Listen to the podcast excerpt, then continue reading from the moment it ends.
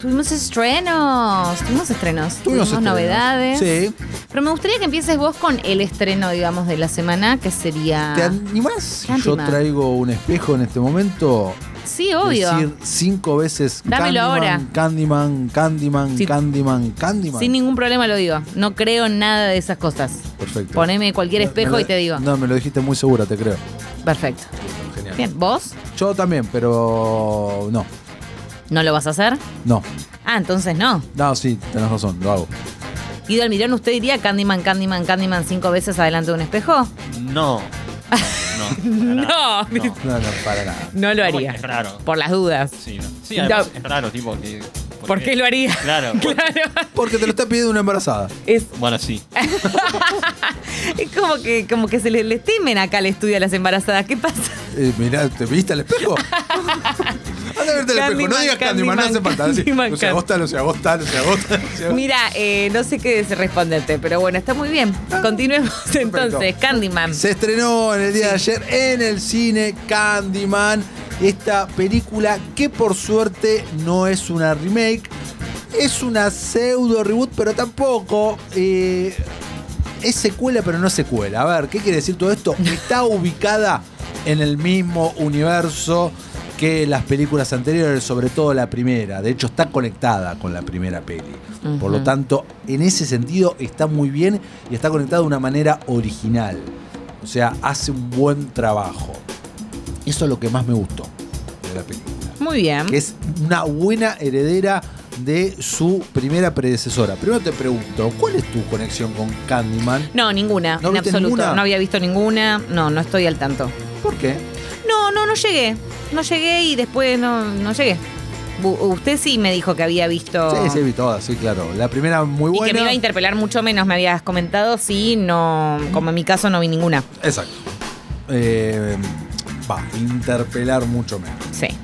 Llegar. Muchos detalles que tienen que ver con la primera te los vas a perder o no te van a importar, mejor dicho. Personajes Claro. que aparecen, detalles, cierta revelación. Ponele. Ahora bien, para mí es una película que como película de terror falla. Y lo Ah. cual en una película de terror es grave. ¿Qué lugar? eh, Jordan Peele entonces Es el productor y co-guionista. Ah, bien, no sé el que la dirige, No, pero la directora es de... Da Costa, quien en este momento está dirigiendo The Marvels, segunda película de Capitana Marvel. Genial. Que la apuesta está bien, pero repito, eh, recurre mucho a todas las fórmulas ya recontra reprobadas en el universo del terror y eso hace que no te asustes ni un poco. Ahora bien, Pero te genera algo relacionado, no sé, a lo No. violento, a lo gore. Hay algo por no, ahí que. en ese sentido no. Nada. O sea, es casi un drama. Bueno, la película, y que viene de la mano de Jordan Peele, eh, sí funciona como drama barra denuncia barra statement de Black Lives Matter y todo esto que está atravesando desde hace muchísimo tiempo y el año que viene volvió a explotar en Estados Unidos.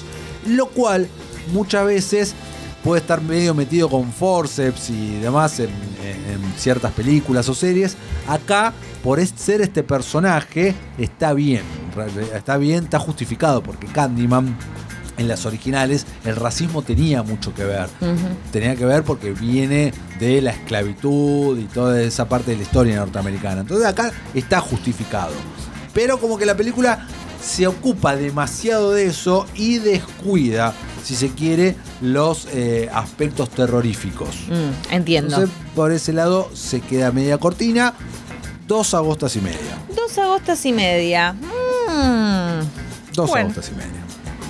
Entendido, copiado y siento que voy a compartir cuando la vea. No la vas a ver. No, no, la voy a ver, ¿eh? Es que Jordan Peele me, me gusta mucho. Pero mm, no es Bueno, él. No, bueno, pero la co- co-guionista, qué sé yo, no sé. Ah, vos te gusta Jordan Peele en, en todo lo que hace, no, no solo cuando se sienta en la pa- silla. la- a ver, tampoco dije no veo la hora de verla. Dije, bueno, la voy a chusmear y me imagino que voy a compartir con vos. Ok, perfecto. Eh, qué cosa, che. ¿Yo sabía que estuve viendo? ¿Qué estuviste adictiva, pero muy adictiva. ¿Qué? Clickbaits. ¿Qué onda, clickbait? Te digo, está, está buena, ¿eh? Está buena. La voy a ver. Sí, Do- véala. ¿Dónde está? En Netflix. Son ocho episodios.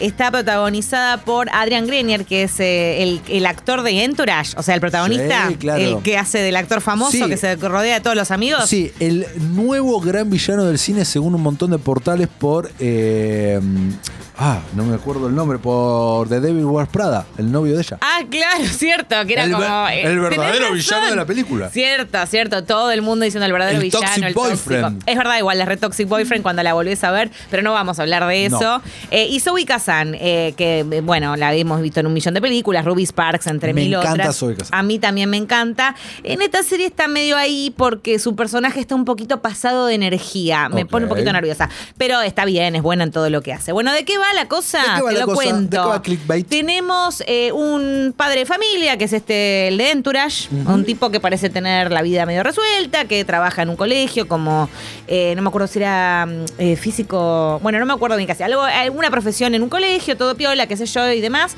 eh, casado, bueno, todo sobre ruedas.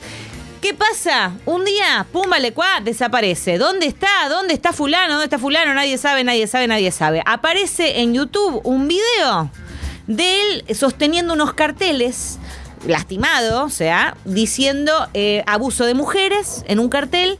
Y el- en el otro cartel, que lo tiene que o sea, claramente amenazado, ¿no? El tipo diciendo, eh, maté a una persona, maté a una mujer, y si este video supera los 5 millones, me asesinan, o me muero, o algo así.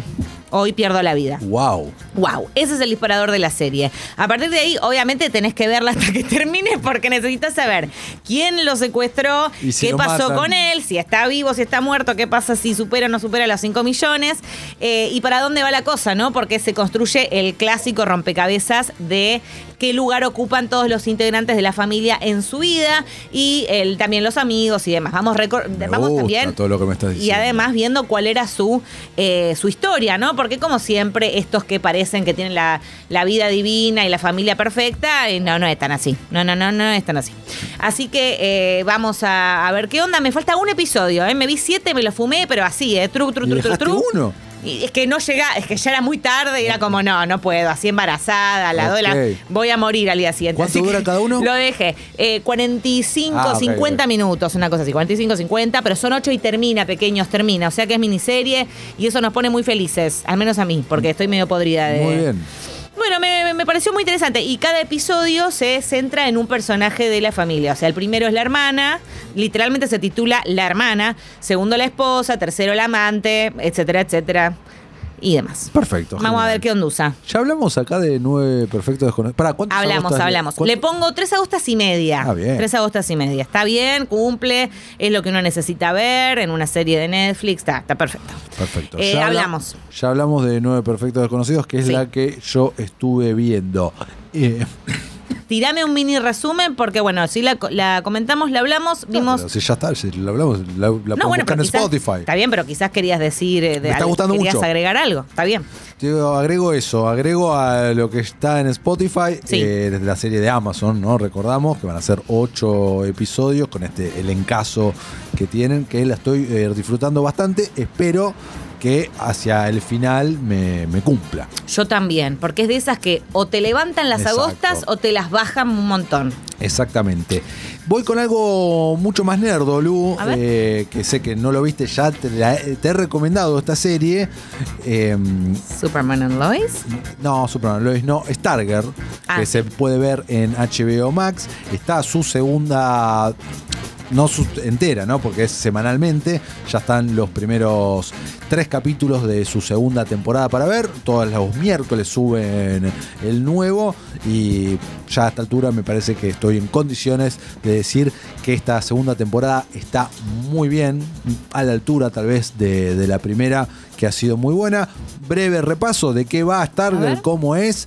Starger nos cuenta la vida, las aventuras de Corny Whitmore, una adolescente que se muda con su nueva, con su familia, digamos, y su padrastro, ¿no? La madre inicia una vida nueva, se casa con el personaje interpretado por eh, Luke Wilson, el hermano de Owen. Ah, se van a un pueblo que a priori notamos, "Eh, en este pueblo pasan cosas raras. Siempre. Pero lo más raro sucede en el sótano de esta casa nueva donde se muda Corny, que de repente ella revolviendo las cosas de su padrastro se topa con un montón de archivos de la Sociedad de la Justicia. ¿Qué es la Sociedad de la Justicia, Lu? Es la formación anterior a la Liga de la Justicia, la era dorada de los superhéroes donde estaban el primer Flash, el primer Linterna Verde, Que vimos a través de cómics. que vimos a través de los cómics exactamente, Starman, Hourman, Wildcat,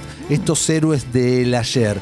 Y Corny abre una caja y agarra un bastón, por llamarlo de alguna manera, que es más un cetro, muy grandote, muy largo, que era el de Starman, y como que lo elige a ella. Y ella eh, descubre todo, dice 2 más 2, y se transforma en Starger. Y va eh, reclutando a nuevos jóvenes para que adquieran las identidades de estos héroes del ayer. Ah, los del pasado. Los del pasado, entonces tenemos un nuevo Hourman, tenemos eh, una Wildcat, porque hay mucho gender eh, Mm. swapping acá de héroes del ayer al héroes de hoy. Son, gusta la eso. primera temporada son 13 capítulos con un muy buen presupuesto. ¿Cuánta duración? Eh, 40 minutos eh, cada cap. Muy buenos villanos, que eso es lo más importante. No le temen a la muerte, en el sentido que si tienen que matar a alguien, lo matan y te lo muestran y demás. Y esta temporada número 2 arranca muy bien con el arribo de la hija de Green Lantern portando el anillo de su padre.